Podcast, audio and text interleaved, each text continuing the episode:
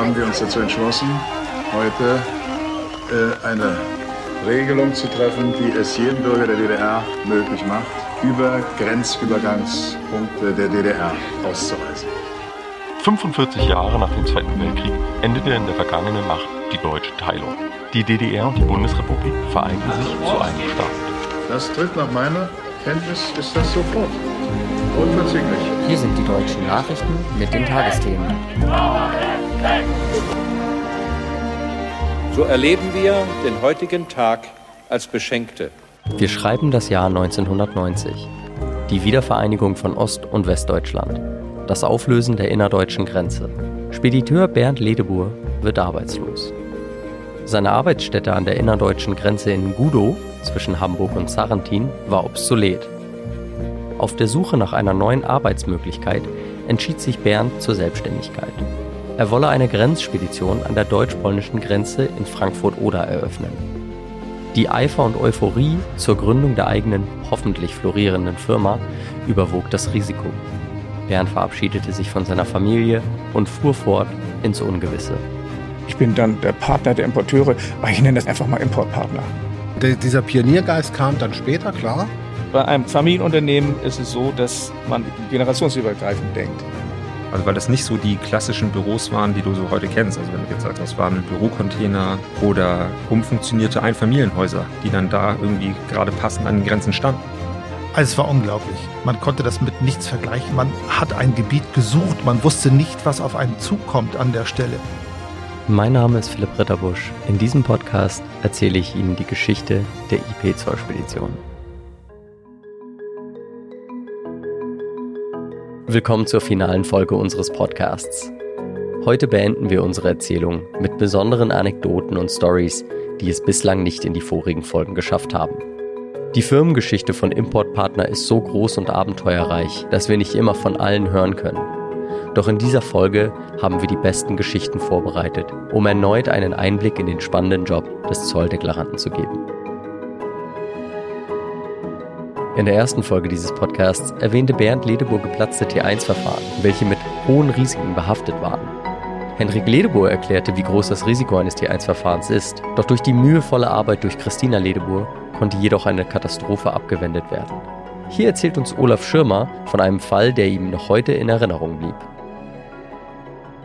Es ähm, gab einige Dinge ähm, an, einen, an einen großen, wichtigen Fall. Also eine Anekdote kann ich mich ganz gut erinnern. Das war vom Büro in Frankfurt an der Oder. Ähm, dort wurde ein Versandverfahren eröffnet, das äh, für, ausgestellt war für einen Tanklastzug Ethylalkohol, das letzten Endes nicht gestellt wurde. Der war weg. Dann wurden wir also von der Zollbehörde angeschrieben. Da gab es einen äh, Einfuhrabgabenbescheid in Höhe von 100.000 D-Mark waren es damals, glaube ich. Und ähm, das ist schon eine Größenordnung für so ein junges, noch schwaches Unternehmen, das einen schon umhauen kann. Bei diesem Fall war es so, dass äh, unsere Frau Ledebohr ähm, festgestellt hatte, die die Versandverfahren, die nicht erledigten Versandverfahren seinerzeit auch bearbeitete, dass das Versandverfahren, der Versandschein selbst, der Vordruck, den man damals ja noch brauchte, nicht unterschrieben war von einem unserer Mitarbeiter. Und das war letztendlich ähm, auch der Grund dafür, dass also diese Forderung oder dieser Steuerbescheid storniert werden musste und nicht durchgesetzt werden konnte. Das war einer von diesen Fällen. Es gab sicher eine ganze Reihe weitere. Es war ja so, beim Aufbau des Unternehmens, man musste Kunden haben und es war auch ganz anders als heute. Also die Sicherheitsmechanismen, die man heute hat, ähm, die hat es damals so nicht gegeben. Und damals war so ein Versandverfahren, das war halt irgendwie ein Zettel, den man machen musste und man vertraute halt dann den Lkw-Fahrern, weil man das so kannte. Es gab, kam auch noch dazu, das hat mir Bernd mal erzählt, dass das in äh, Gudo, dort war Bernd ja vorher beschäftigt als Filialleiter und Holger hat bei ihm gelernt und so. Und äh, dort waren dann häufig auch Lkw-Fahrer von der Chesmat damals, von dem tschechischen staatlichen Fuhrunternehmen, dann die Deutrans, das waren Deutsche von einem staatlichen Unternehmen. Und das hat immer funktioniert. Da konnte man im Prinzip ein Versandverfahren schreiben ohne Gefahr zu laufen, dass da irgendetwas passiert, weil die Fahrer waren erstens gut ausgebildet und zweitens hätten die ganz arge Probleme bekommen, wenn die für so einen Fall gesorgt hätten. Denn es waren ja alles Fahrer zu der damaligen DDR-Zeit, da durfte ja nicht jeder da irgendwo hin und die wurden schon genau kontrolliert und wenn dann so ein Fahrer dort sich irgendeinen so Lapsus geleistet hätte, dann wäre er ganz schnell weg gewesen. Hier Florian Ledebur zur Entwicklung vom Importpartner-Logo und der Namensänderung. Woran ich mich erinnere, ist, dass er äh, das Unternehmen gründen wollte oder die Erlaubnis äh, äh, sich holen wollte vom damalig zuständigen äh, Mitarbeiter an der deutsch-polnischen Grenze dort abfertigen zu dürfen, wo, der, wo er dann fragte, ja, wie heißt denn Ihr Unternehmen überhaupt? Und äh, er dann aus der Not heraus sich überhaupt gar keine Gedanken gemacht hat und gesagt hat, ja, Importpartner halt, Partner der Importeure. Und das hatte dann auch zur Folge, dass auch die Eintragung ins Handelsregister damals erfolgte mit Import minus Partner in Anführungsstrichen. Also der offizielle Unternehmensname, so wie er eingetragen war, war Anführungszeichen Import minus Partner, Anführungszeichen Internationale Zollspedition GmbH. Und das war auch so bis zum Zeitpunkt, als wir den Namen änderten. Das war 2000 und 2018, meine ich. Da haben wir schon die Jahre davor drüber nachgedacht, äh, den Namen zu ändern, denn Importpartner Internationale Zollspedition GmbH ist zum einen sehr sperrig, ziemlich lang, und zum anderen hat es auch von dem Dienstleistungsangebot ein bisschen abgelenkt, denn wir sind ja nicht nur Importpartner, sondern auch Exportpartner oder Transitpartner. Aber da das IP so gelernt war, denn das Logo sah früher so aus, Import, Partner und das IP stand dazwischen, dass einige Kunden auch gesagt haben, Import-IP-Partner. Dann haben wir gesagt, okay, das IP muss auf jeden Fall bleiben und haben dann das Import-Partner weggenommen. Das ist natürlich noch der Ursprung mit IP oder könnte man jetzt auch sagen, ihr Partner. Und äh, internationale haben wir gestrichen, weil Zoll nun mal immer international ist, das muss man nicht sagen, und deshalb Zollspedition. Es gab auch die Frage, ob wir auch das nicht internationalisieren. Und auch so etwas machen wie nicht Zollspedition, sondern äh, Customs Agent oder so. Aber ein Punkt ist uns noch ziemlich wichtig, dass der Bereich Spedition weiterhin bestehen bleibt. Denn, und das ist manchen Leuten vielleicht gar nicht so bewusst, ein Zolldeklarant darf rechtlich weniger als ein Zollspediteur. Das Logo war ursprünglich blau.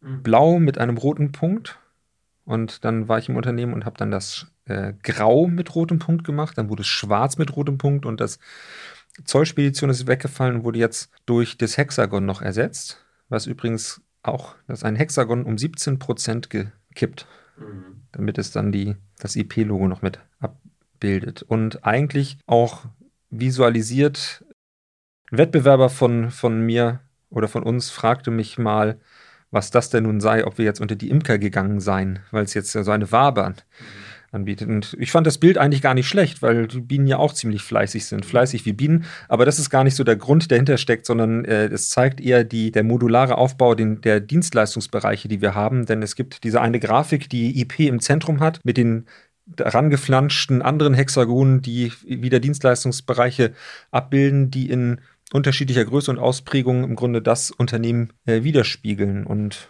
wenn jetzt unser Wettbewerb das auch noch mit fleißigen Bienen in Zusammenhang setzt, dann soll das nicht schlecht sein. Henrik Ledebohr erzählt uns von einem Helikopter, der vom GPS verschwindet und weshalb dies zu einer schlaflosen Nacht führte. Ich kann mich daran erinnern, wir hatten eine Anfrage, äh, einen hochwertigen Helikopter abzufertigen. Ich weiß jetzt nicht mehr genau, wo der herkam, ob der aus den Staaten kam oder Kanada. Auf jeden Fall war es so, dieser Helikopter mit einem Warenwert, weiß ich noch, von 14 Millionen Dollar. Der war wirklich unfassbar teuer.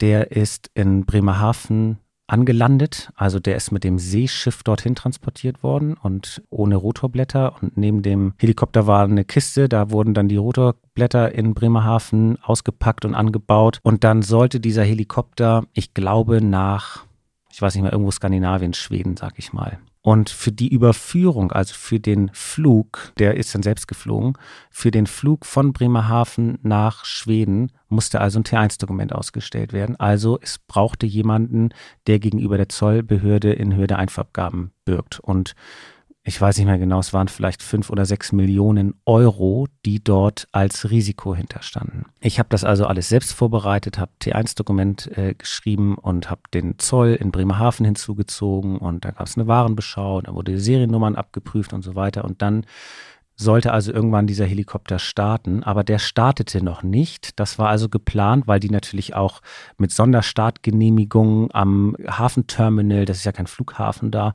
äh, war das also alles sehr aufwendig mit sehr viel Behördengängen verbunden. Und dann sollte der Helikopter also an einem Samstag starten. Okay, also Wochenende, kein Problem. Also alle, wir haben ganz normal unsere Arbeit verrichtet, haben dann irgendwann Freitagabend Feierabend gemacht und ich wusste, okay, jetzt kommt das Ding am Wochenende und startet und soll also nach Schweden fliegen. Und ich hoffte natürlich, der kommt dann in Schweden auch an. Ich dann gleich am nächsten Morgen am Samstag zu Hause an Rechner gesetzt, aufgeklappt, ist das T1-Dokument eröffnet? Ja, ist eröffnet. Okay, also Jetzt steigt der Puls, wir sind voll drin, wenn der Helikopter, ich sag mal, jetzt abstürzt. Das ist auch eine Art der Einfuhr, ja, oder der wird geklaut, du weißt ja nicht, was da so passiert. Ja. Okay, also wusste ich, der wird also ein paar Stunden unterwegs sein. Der musste also erstmal zum Flughafen und dort auftanken, denn ein Helikopter wird natürlich per Seetransport erstmal ohne vollen Tank transportiert und so. Und dann bekam ich irgendwann mittags eine Nachricht, eine WhatsApp von unserem Auftraggeber, der schrieb, ja, wir haben ein Problem. Ich sag, was ist denn für ein Problem? Dann versuchte ich ihn anzurufen. Und dann musste der Helikopter notlanden in Dänemark am Strand. Und du hast ja, wenn du so ein T1-Dokument, so ein Transitdokument ausstellst, ja nur eine Frist, die gültig ist. Also zwei Tage für so einen Flug dürfte eigentlich ausreichen. Ich weiß nicht, wo der Helikopter sonst so rumfliegt.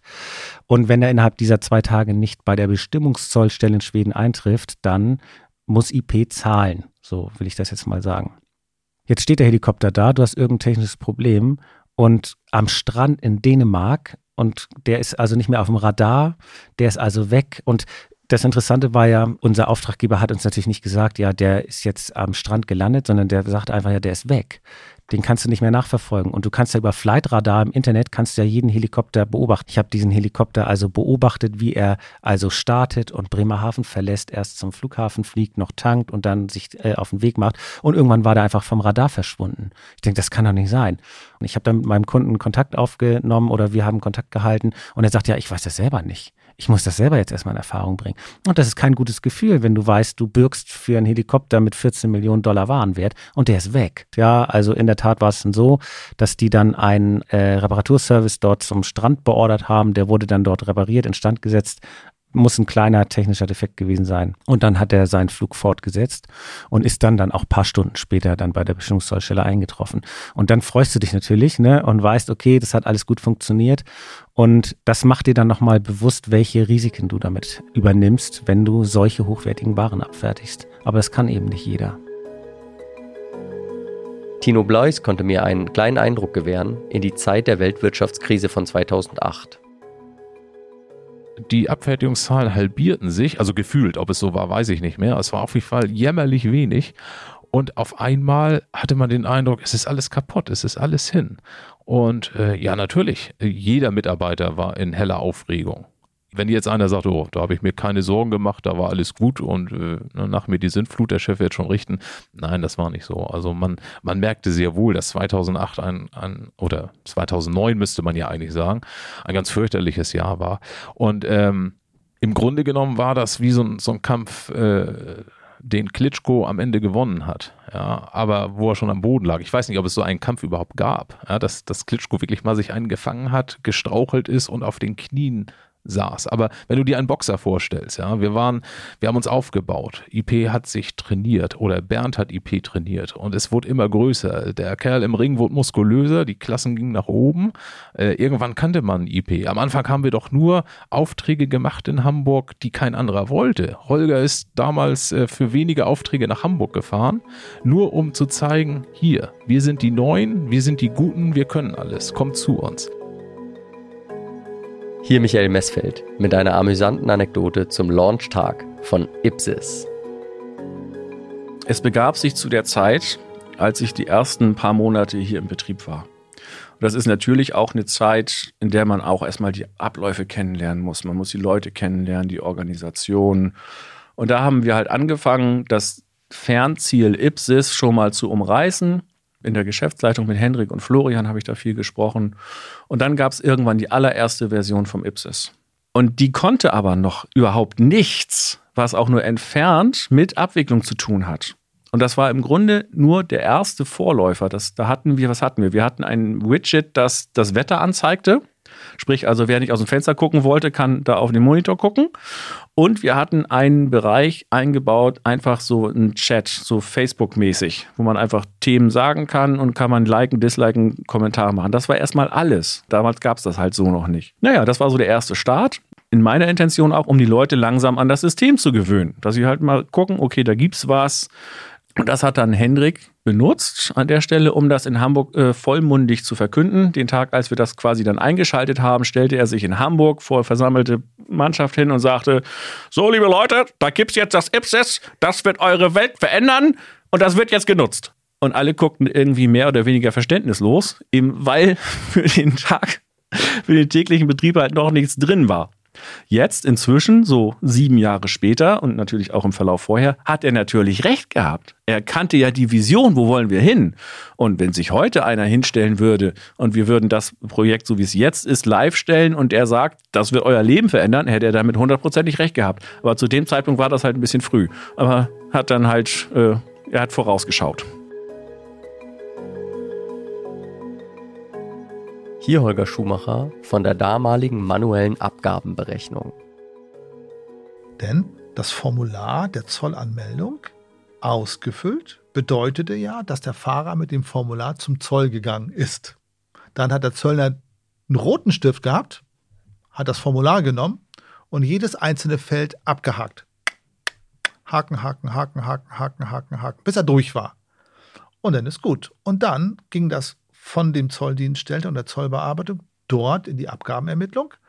Und dann hat ein Zöllner die Einfuhrabgaben errechnet. Und der Zoll hat den Steuerbescheid erstellt und der Zoll hat den Steuerbescheid auch gedruckt. Und dann ist mit diesem Steuerbescheid der Dokumentensatz zu uns zurückgekommen. Dann haben wir den Dokumentensatz bekommen und konnten dann an den Kunden abrechnen. Philipp, das ist etwas, was völlig außen vor läuft. Das heißt, du gibst jemandem was in die Hand und hoffst, dass es zurückkommt. Und möglicherweise sind da ja auch Abgaben mit verbunden. Jetzt überleg mal, du gibst ähm, einem Fahrer 20 Belege und davon kommen drei zurück. Aber alle sind mit Einfuhrabgaben verbunden. Die musst du ja auch weiter berechnen. Wir haben unser Aufschubkonto ja auch zur Verfügung gestellt. Jetzt stellen wir vor, wir haben da ähm, 40, 50.000 äh, Mark zu der Zeit, ja, verauslagt aber haben die Zollpapiere nicht dazu. Oder vergessen die zu berechnen, weil die Zollpapiere nicht kommen. Also wurde ein Zollbeleg in ein Buch eingetragen. Datum, Kunde, Papier, ausgehändigt an Zoll und dann wurde das rübergegeben. Und dann, wenn irgendwann Tage später der Zoll das bearbeitet und das kam zu uns zurück, dann haben wir das genommen und gegengehakt und gesagt, ist da und die Abgaben eingetragen. Das war im Prinzip eine Buchführung, die du halten musstest. Anders ging es ja nicht. Und wenn es dann irgendwie sagt, wieso ist da noch ein Beleg offen? Dann bist du zum Zoll und hast nachgeforscht und dann geguckt, wo ist der Beleg. Und oft war das ja auch ein Zollbeleg mit Abgabenbescheid, Aufschubkonto IP. Du musst ja wissen, wie hoch sind die. Du konntest ja nicht berechnen. Und dann hast du erst eine Rechnung geschrieben. Und dann hast du gehofft, der Kunde bezahlt. Ein völlig anderer Ablauf. Also das wirtschaftliche Risiko, sei es betrachtet mit der Eröffnung der Versandverfahren, sei es betrachtet mit der Bereitstellung von Aufschubkonten, mit dem damit verbundenen Thema der fehlenden Rückläufer, unglaublich. Genauso die Grenzbüros, wenn es dann über Einzelaufschub gelaufen ist und nicht über Sammelzoll oder ähnliches. Das wurde ja von dort alles mit der Post grundsätzlich in das Büro nach äh, Mölln zurückgeschickt und dort wurde dann die Abrechnung gefahren. Wenn da mal ein ganzer Umschlag nicht kommt und du hast gar keinen Gegenabgleich, fährst du natürlich auch das Risiko, vielleicht was nicht mal äh, berechnet zu haben. Ja, dass die Systeme, die heute fahren, wenn, wenn Belege da sind, wo es keine Rechnung zu gibt und es poppt eine Meldung auf, nicht berechnet oder Abgaben sind drin, die vorher nicht erfasst worden sind, jetzt aber im Steuerbescheid sind. Das ist alles lückenlos. Es war zu der Zeit alles manuell. Bei jedem. Egal, nicht nur IP. Bei jedem war das alles dieser manuelle Prozess. Und deswegen war es so wichtig, halt diese zu führen. Und so ist auch die Revision gewesen. Die Revisionsfälle, die sind dann im eigenen Standort gemacht worden. Hier Anja Butzkowski-Schröder vom Umzug in das neue Gebäude der Zentrale Ratzeburg. Der Umzug von Mölln nach Ratzeburg Naja, das war natürlich von dem Einfamilienhaus aus dem Bungalow raus in dieses repräsentative Gebäude mit seinem Marmoreingang in Anführungsstrichen. Das war natürlich schon, waren zwei Welten. Ne, von der einen vom Hinterhof in, ins große Gebäude hier. Hatte natürlich unheimlich viel Platz. Es war schön hell, war aber auf der anderen Seite eben dadurch unpersönlicher. Vorher hat man dann zusammen seine Mittagspausen auf der Terrasse verbracht und der andere war dann irgendwie nur drei Meter weit weg. Also das war klein und gemütlich und hier war es halt groß. Hatte beides seine Vor- und Nachteile und äh, da wir nachher dermaßen gewachsen sind, was die Personalzahl betraf, blieb das gar nicht aus. Aber letztendlich fand ich es ganz gemütlich, äh, in zweiter Reihe mit Rasen vor der Tür und im Sommer auf der Terrasse seine Pause zu machen. Das war schon nett.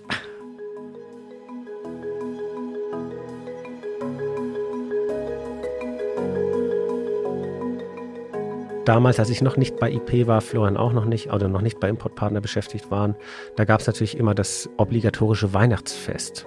Und das Weihnachtsfest sah in der Regel folgendermaßen aus. Es gibt in Mölln den Herbstmarkt, also das ist den Jahrmarkt, was ein sehr, sehr großes Ereignis ist. Riesenevent in Mölln mit ganz vielen Buden und, und Riesenrad und Autoscooter und so weiter. Dann war es so, dass sich alle Importpartner, Mitarbeiter zusammengefunden haben. Es ist also immer eine, so eine super Stimmung. Es ist natürlich schon abends, es ist kalt, es ist immer im Herbst und alle sind dick und warm angezogen und alles riecht nach Mutzen und nach gebrannten Mandeln. Ich kann mich daran erinnern, dass Florian und ich auch regelmäßig dann natürlich schon mitgegangen sind. Und so haben wir natürlich auch viele Importpartner, Mitarbeiter damals kennengelernt. Die kannten wir ja noch nicht, aber die kannten uns eben als Flori oder Flo und Henny. Die sind halt dabei. Und unser Vater war dann derjenige, der sich so durch die Menschenmengen geschoben hat und alle Importpartner-Mitarbeiter denen dann eben um ihn herum dabei. Und dann ging's los mit Budenschießen und Zuckerwatte für alle und jetzt machen wir alle Autoscooter und so weiter. Und das war schon echt spannend, denn wir waren da wirklich, wirklich viele Menschen. Also die Gruppe der Importpartner-Mitarbeiter, das waren ja immer über 20 Mitarbeiter. Und das war schon enorm. Und dann haben wir halt dann so eine komplette Bude einfach besetzt. Currywurst für alle, ja. Und das war schön. Und dann endet es natürlich irgendwann am Punschstand. Und enden meine ich nicht mit, wir sind also alle da irgendwann umgefallen. Nee, das war wirklich immer sehr gesellig, wirklich sehr schön. Und es war eine schöne Zeit auf dem Jahrmarkt. Die IP Zollspedition wurde vor 31 Jahren von Bernd Ledeburg gegründet. Anfangs mit einem kleinen Standort in Frankfurt an der Oder. Bald wuchs die Firma entlang der deutsch-europäischen Grenze und wurde zu einem Zolldienstleister, der damals wie heute innovativ und familiär geführt wird. Die harte, unermüdliche Arbeit von Bernd Ledebur wurde durch Henrik und Florian sowie allen Mitarbeitern in Ratzeburg, Hamburg, Lübeck, Altenberg und Frankfurt-Oder weitergeführt. Und das mit vollem Erfolg. Heute zählt IP Zollspedition zu einem Powerhouse der Zolldienstleistung und viele sind ihnen dafür sehr dankbar. Ich möchte mich an dieser Stelle auch bei der Familie Ledebur und unseren Zuhörern bedanken, dass sie mich begleitet haben durch diese spannende Firmengeschichte. Mein Name ist Philipp Ritterbusch und das war die Geschichte von Importpartner zur IP Zollspedition. Vielen Dank